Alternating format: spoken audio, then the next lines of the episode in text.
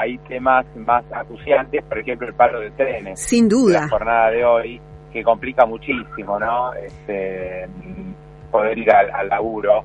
Vamos a hablar con Horacio Camino, secretario de prensa de la Fraternidad. Horacio, buen día. Eh, cuénteme, este, ¿van a, va, a haber trenes a la tarde por lo menos o, esto se mantiene durante toda la jornada? Buen día. No, bueno, el paro está anunciado por 24 horas eh, y fue anunciado en tiempo y en forma ante las autoridades gubernamentales, ante la empresa. Se hizo una copiosa propaganda, incluso con volantes y afiches, diciendo que el día martes iba a haber un paro de 24 horas y se decía por qué, que era un bono especial para los jubilados de 50 mil pesos. Eh, durante la semana pasada hubo reuniones en el ministerio eh, y suponíamos nosotros de que bueno se iba a resolver quedaron en el Ministerio de Economía que se nos iba a convocar a las 14.30, iba a haber una respuesta, ya que tanto Economía como Trabajo y el resto de, los funcionarios debían hacer eh, contacto con el ANSES y con distintos sectores del gobierno, obviamente. Estuvimos esperando en el día de ayer, 14.30, vinieron compañeros del interior para eso, vinieron compañeros de Córdoba, de Santa Fe, eh, y lamentablemente no, no nos llamaron ni a las 14.30, ni a las 15, ni a las 17, ni a las 19, ni a las 20, y a última hora nos este, dictan la conciliación obligatoria.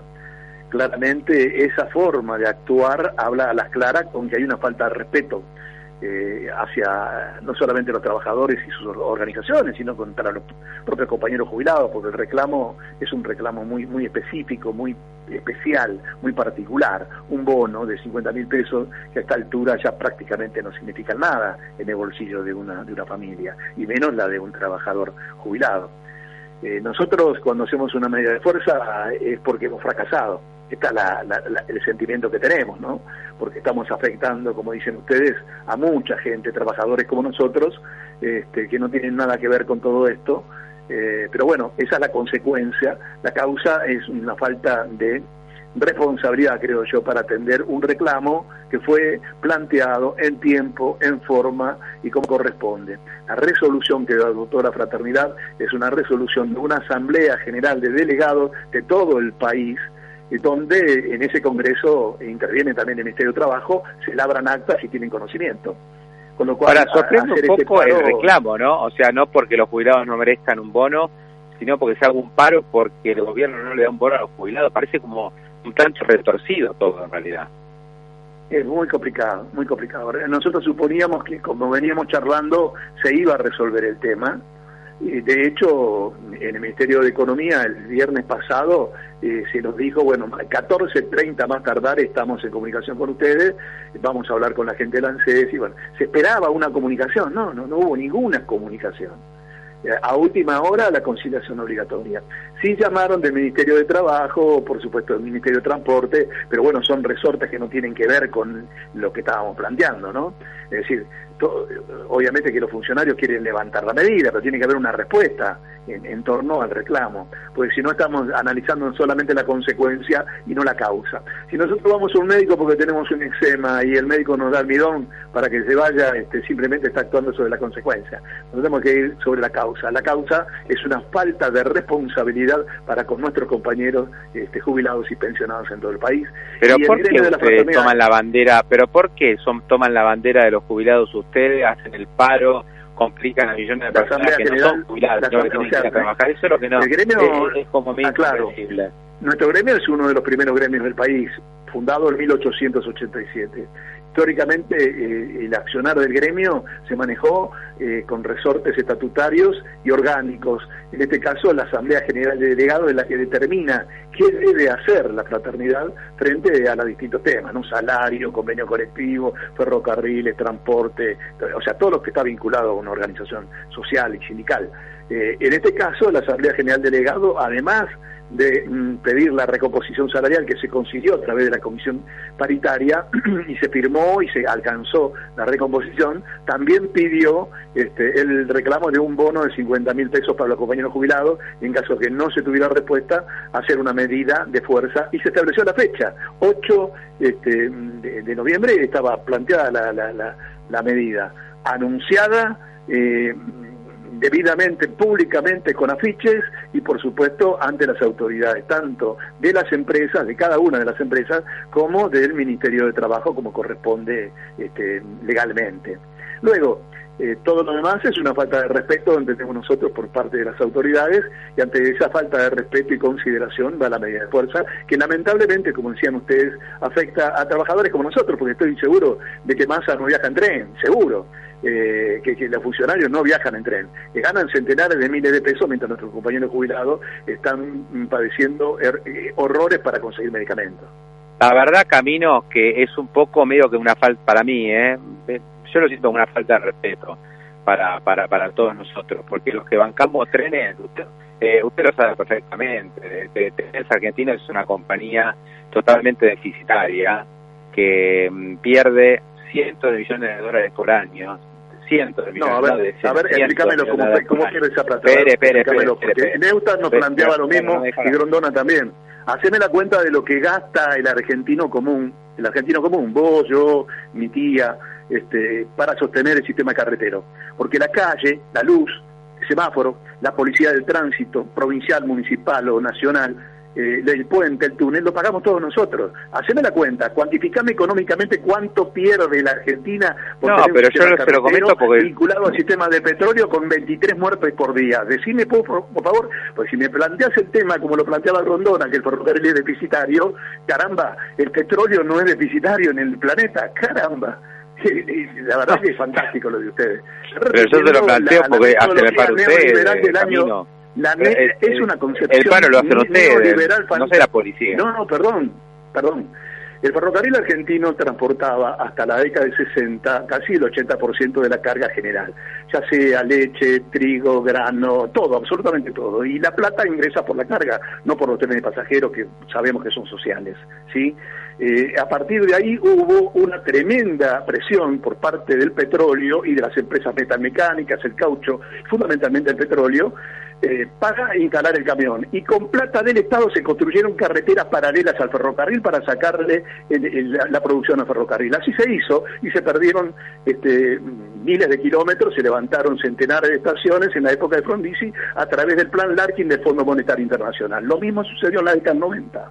Lo mismo sucedió en la década 90. ¿Cuál era el argumento? Comencé a Doña Rosa, como decía Neusta, de que el ferrocarril perdió un millón de dólares por día, cuando en realidad el mundo completo, incluso Estados Unidos, tomó el concepto de renta social exigible. La renta social exigible es la que el Estado debe poner para tener un país en condiciones. Porque si no, con ese concepto también sería deficitario la educación pública y la salud pública. El transporte público es necesario, es complementario a la necesidad de un país que... Pero claro que es necesario, pero es necesario que... regionales y sin embargo camino, Sí, es necesario, por supuesto, pero es necesario que brinden el servicio entre todos estamos manteniendo. Ah, absolutamente, absolutamente. No estamos hablando de un ferrocarril con por lo menos que, funcione bien, con presupuesto, con vías en condiciones, sino como las han dejado las empresas privadas, este, a, 15 kilómetros, a 20 kilómetros por hora, donde no podemos ir con los trenes de pasajeros competitivamente este, al interior del país, de la Argentina profunda. Pero la lógica de, de lo deficitario que vos planteabas tiene que ver con un concepto ideológico, absolutamente ideológico,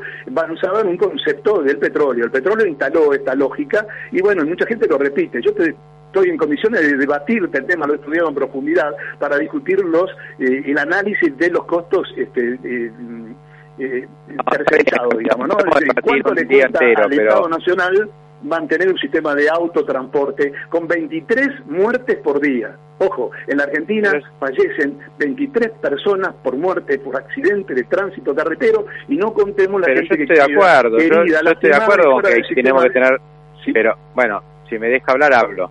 Yo estoy de acuerdo con que tenemos que tener mejores trenes, no tengo ninguna duda que hay un déficit ferroviario fenomenal por muchas de las causas que usted dijo. Yo no lo pongo en duda esto, lo que digo es, mientras tenemos este servicio que es deficitario, que es, que es malo, que la gente viaja mal, por lo menos prestemos el servicio. Yo le puedo asegurar que ustedes hoy Ahora, ¿y en qué forma, a, ver, ¿en qué forma la Constitución reclaman no gobierno ni nadie? Pero el concepto tuyo viola la Constitución. Hay un trabajador que es el derecho de huelga.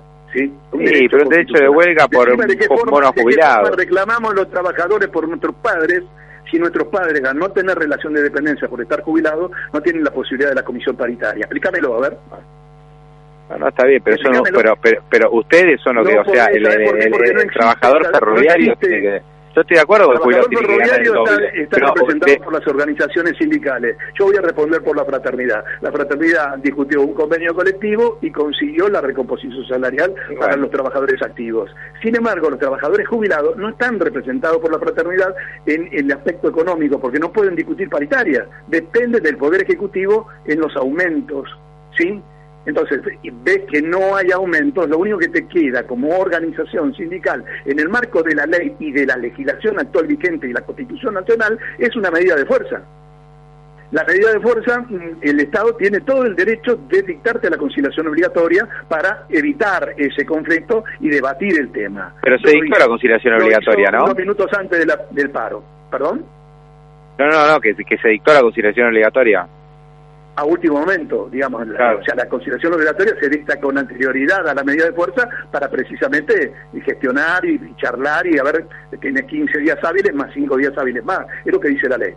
Bueno, no se hizo. Se hizo a último momento, siendo que durante toda la semana anterior se estuvo charlando, se nos comprometió, se nos prometió el lunes que ayer se iba a tener una respuesta y lamentablemente no la, no la ni llamaron por teléfono el Ministerio de Economía. Ni llamaron ¿Cuál hubiera sido la respuesta? ¿Que efectivamente le daban el bono de 50 mil pesos a Cualquiera, cualquiera. Es, es una cuestión de forma. A ver, es una cuestión ah, de forma. Ah. De la misma forma, de la misma manera que nosotros discutimos en asamblea ordinaria, extraordinaria y una vez por año con todos los delegados de la asamblea del país, donde nos dieron un mandato de hacer una medida por nuestros viejos. Eso es lo que hicimos en el marco de la Constitución. En el marco de la Constitución podemos también negarnos a dictar la conciliación obligatoria y el gobierno tiene todo el derecho de ponernos una multa. Si quedarán en la historia, quedarán en la historia los funcionarios como aquellos que persiguieron a los trabajadores que defienden a sus viejos. Así es la cosa. Así es la cosa. Ahora, analizar eh, el mundo a través de la consecuencia y no analizar la causa es una cuestión ideológica este, que no, no vamos a entrar. Nosotros analizamos las causas. Las causas es una falta de criterio, de responsabilidad para atender el reclamo de nuestros viejos jubilados que no tienen la posibilidad de ser representadas eh, orgánicamente por una institución gremial. Bueno. Eh, Horacio, gracias. Este, yo comparto su ramo sobre los jubilados, lo que no comparto es la forma, ¿no? O sea, eh, mucha de la cosa que dijo la comparto, la comparto. No, no estoy de acuerdo con este paro. la Constitución Nacional y sin violar el derecho del derecho del paro, que todavía sigue nuestra Constitución vigente. Bueno. Muchas gracias. Buenos días. Eh, entonces no hay servicio todo el día, más allá de la conciliación obligatoria este y que es cada medio por el momento, por, ahí a la tarde, a la tarde momento, 24 horas. Por el momento, pero digo, a la tarde le y bueno, pero sí, a la mediodía. Ojalá, ojalá suceda ese milagro. Ojalá. No es nuestro eh, objetivo parar los trenes. Nuestro objetivo es conseguir una respuesta a nuestros compañeros mayores. No, digo porque a la tarde la gente tiene que volver a su casa. Ahí le darían una mano, ¿no? Por lo menos. Este, si, si, pudieran eh, renovar yo estoy hablando yo estoy hablando de la causa no de la consecuencia la consecuencia es un mm. paro del cual nosotros lamentablemente tuvimos que tomar debido a que la causa es la irresponsabilidad de algunos funcionarios del gobierno Horacio, gracias, es muy amable. No, por favor, un abrazo grande.